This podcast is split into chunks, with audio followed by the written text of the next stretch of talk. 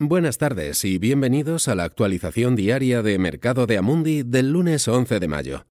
Este podcast está dirigido a clientes profesionales, no es asesoramiento de inversión ni una oferta de compra o venta de valores.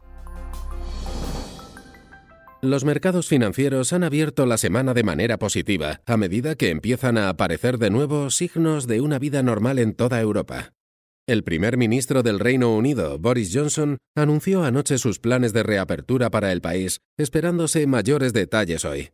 A los empleados que no pueden realizar su trabajo desde casa, como las manufacturas, ahora se les dice que deben volver a las fábricas y oficinas, siempre y cuando sus lugares de trabajo sean seguros. También se les ha dicho que deben evitar el transporte público si es posible.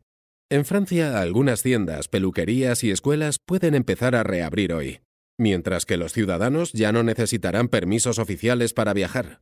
En Alemania todas las tiendas pueden reabrir sus puertas y el fútbol de alto nivel está programado para el próximo fin de semana.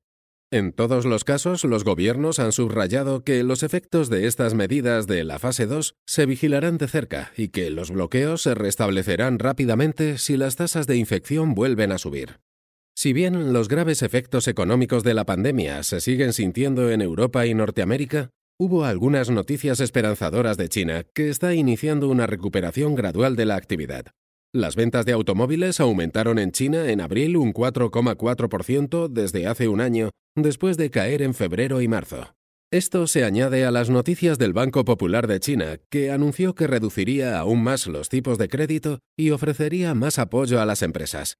La renta variable subió en general en Asia y sigue la misma tendencia en Europa después de que Wall Street terminara la semana pasada con el S&P 500 ganando 1,7% hasta los 2.930 puntos, a pesar de las cifras de desempleo de abril que mostraban una tasa de paro del 14,7%. Los futuros de Estados Unidos apuntan de nuevo ligeramente al alza, ya que los inversores cifran sus esperanzas en que los peores efectos económicos de la pandemia podrían haber terminado. Gracias por escuchar la actualización diaria del mercado de Amundi. Volvemos mañana. Este material está dirigido únicamente a inversores profesionales, incluidos los intermediarios financieros. No está destinado al público en general.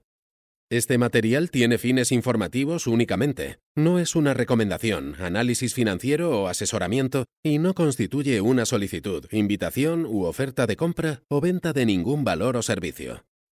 Documento publicado por Amundi, y salvo que se indique lo contrario, son opiniones de Amundi en la fecha de publicación.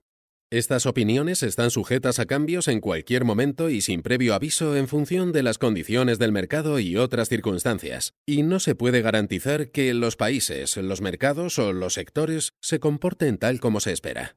Amundi no acepta ninguna responsabilidad, ya sea directa o indirecta, que pueda surgir del uso de la información contenida en este material. Amundi no se responsabiliza de ninguna decisión o inversión realizada sobre la base de la información contenida en este material.